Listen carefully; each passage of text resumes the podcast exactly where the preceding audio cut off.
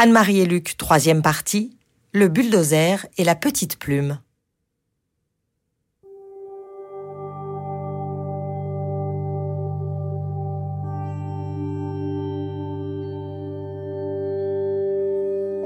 Après, il faut organiser des choses, il faut organiser euh, l'enterrement. Euh, on focalise sur des choses. euh, je me souviens que nous, on voulait pas qu'elles soient séparées.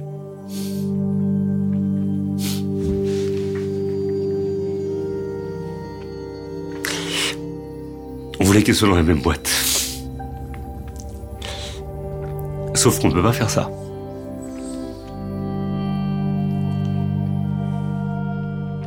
Et le type euh, qui euh, s'est occupé de ça, il nous a proposé de faire un truc qui n'était pas légal en fait. Il nous a proposé de les mettre dans euh, le même cercueil, mais d'avoir deux cercueils à l'église. Donc on s'est dit que c'était pas possible que les gens ils se recueillent devant un cercueil vide. Donc en fait on les a mis dans deux cercueils. Il y a eu l'enterrement, je sais pas, il y avait plein de gens. Marie, qui a une très très bonne mémoire, saurait dire tous les gens qui étaient là. Moi, je, je sais pas, c'était en plein été, hein, c'était au mois d'août. Les gens ont quitté leur euh, lieu de vacances. Enfin, c'était. On pensait pas qu'il y aurait autant de monde, c'était incroyable. Quand on perd ses enfants, elles avaient euh, deux ans et demi, un an et demi. C'était petite, vie, des toutes petites traces finalement. Nous, ça nous paraissait euh, un gouffre, mais finalement à l'échelle euh, d'une vie humaine euh, et encore plus de l'humanité, c'est rien. Et moi, je n'avais de cesse de vouloir faire exister les filles, qu'elles existent, que les gens sachent ce qu'on avait perdu. C'était pour moi, voilà, je voulais que les gens aient conscience de la valeur de, de- ces deux merveilles qui étaient parties. Et à l'enterrement, oui, j'ai eu besoin de parler des filles aux gens. Je me souviens plus de ce que j'ai raconté. Je sais même pas si j'ai. Oui, j'ai dû parler. Je me souviens plus de ce que j'ai dit et ce que j'ai fait. Luc, fidèle à lui, qui est toujours très altruiste, euh, a parlé aux gens pour euh, les rassurer, leur dire qu'on s'aimait, qu'on resterait ensemble euh, et qu'il faudrait pas avoir peur de nous. Évidemment, euh, nous protéger un peu, mais ne pas avoir peur de nous raconter petit bonheur, petit malheur, euh, euh, si tant est que c'était important pour eux de le partager avec nous. Et Luc n'a eu de cesse de faire attention aux autres.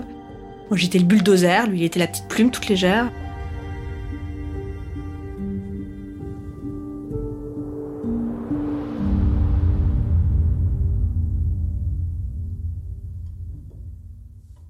Quand on rentre à Paris, on sait pas ce qu'on va faire. On est un peu perdu. On est un peu euh, comme des lapins euh, pris dans les lumières des phares d'une voiture. hein. On savait pas du tout si l'appartement serait supportable. On pressentait que ça serait supportable puisque les filles n'y étaient pas mortes et que nous n'avions vécu là que des souvenirs euh, extrêmement joyeux, heureux. Après, il y avait leur chambre avec toutes leurs affaires. Leurs jeux, leur lit, leur couche en stock, euh, le lait en poudre en stock, euh, tout quoi. Les trier, ça nous occupait aussi énormément, c'était aussi une manière d'être avec les filles. On a rangé, mais moi je voulais que la chambre garde forme humaine. Je voulais qu'elle continue à leur ressembler. Pas tant pour en faire un mausolée où j'irais hurler ma douleur, mais euh, parce que j'avais besoin qu'elles soient encore tangibles, un petit peu les filles. C'était compliqué quand même. hein. D'un seul coup, il n'y a plus rien. On n'en fait pas un mausolée de leur chambre? Euh, Je suis même pas sûr que on- y aille beaucoup. Tous les soirs, je passais dans la chambre. Je disais bonsoir aux filles. Mais c'était pas plus que ça. Mais c'était bien. Très vite, on fait un album de photos. Et très vite, je double euh, les photos euh, sur un disque dur, deux disques durs. En fait, c'est tout- les films, c'est tout ce qui reste des filles, en fait. Les films et les photos. Moi, j'ai pas de mémoire. Donc ça devient un truc euh, presque névrotique. C'est-à-dire, faut pas les perdre, quoi, les photos.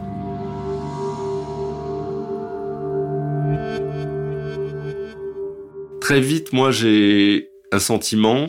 Je dis à Marie, il faut qu'on soit capable de voir si on est encore capable de s'émerveiller des choses du monde. Et on part dans un endroit où on n'a jamais été, c'est au Maroc. Et il y a cette place euh, Djeba El Fna le soir, qui est une place euh, noire, avec plein de petites loupiottes qui sont les loupiottes des gens qui font à manger. Puis cette fumée, c'est bizarre hein, ce que je vais dire, hein.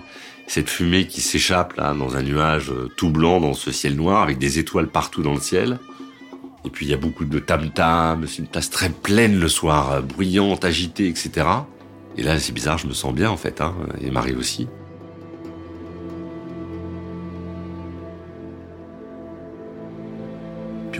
On va dans le désert euh, marocain qui est un désert de roches. Euh, Peut-être que ça ressemble à ce qu'on ressent en fait.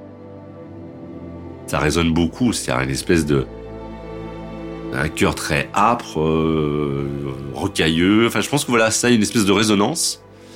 Et puis on voit qu'on est quand même capable de s'émerveiller de choses en fait.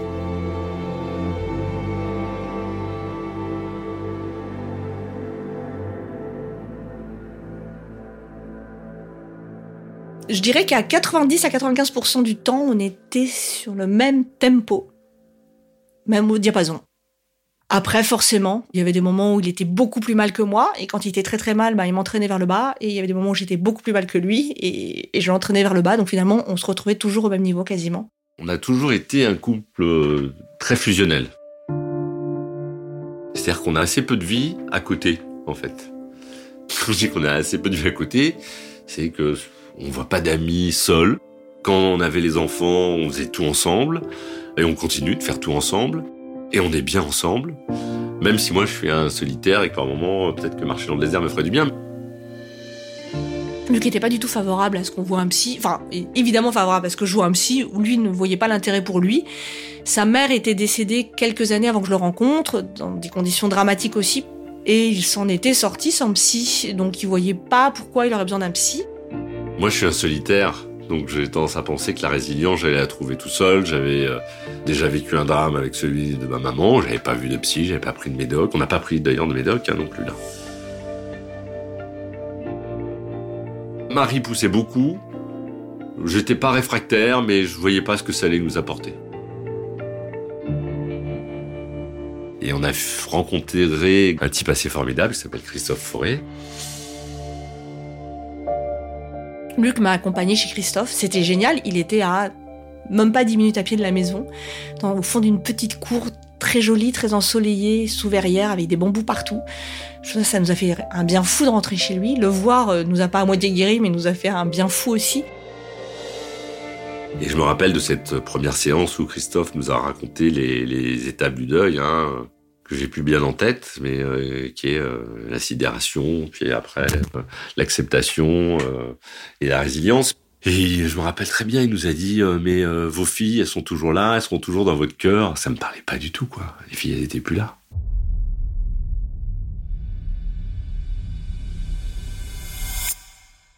À la fin du premier rendez-vous, Luc m'a dit c'est quand le prochain rendez-vous déjà? Quand on est en couple, en fait, et quand on est dans un quotidien, on se prend dans les bras, on s'embrasse, on s'aime, mais on se parle peu, en fait. On parle peu de ce qu'on ressent. Une espèce de pudeur. L'autre est triste, mais pas vous à ce moment-là.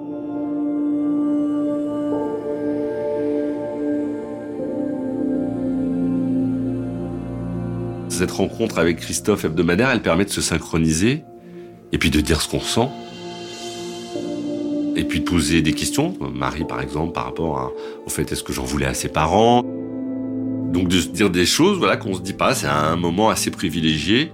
Je pense même qu'on a continué à voir Christophe parce que finalement, ça, y compris dans notre vie de couple, ça la régulait. Alors on, on le voyait plus toutes les semaines, mais ça régulait beaucoup les choses en fait.